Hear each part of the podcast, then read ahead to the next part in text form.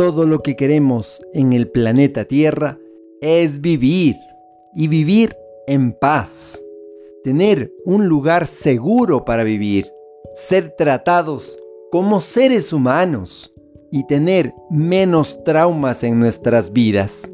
Ya nos dice el escritor Mohammed en las 24 horas pasadas, bombas israelíes han matado a más de 700 personas en Gaza. Sin embargo, quienes siguieron con vida no son tan afortunados. Han quedado para inhalar, recordar el trauma y el sufrimiento que les rodea por todas partes. No nos damos cuenta que todos formamos una sola familia humana, que todos somos iguales, que todos tenemos derecho a la vida. Te acompaña Mario Tapia Hernández y nuestras familias.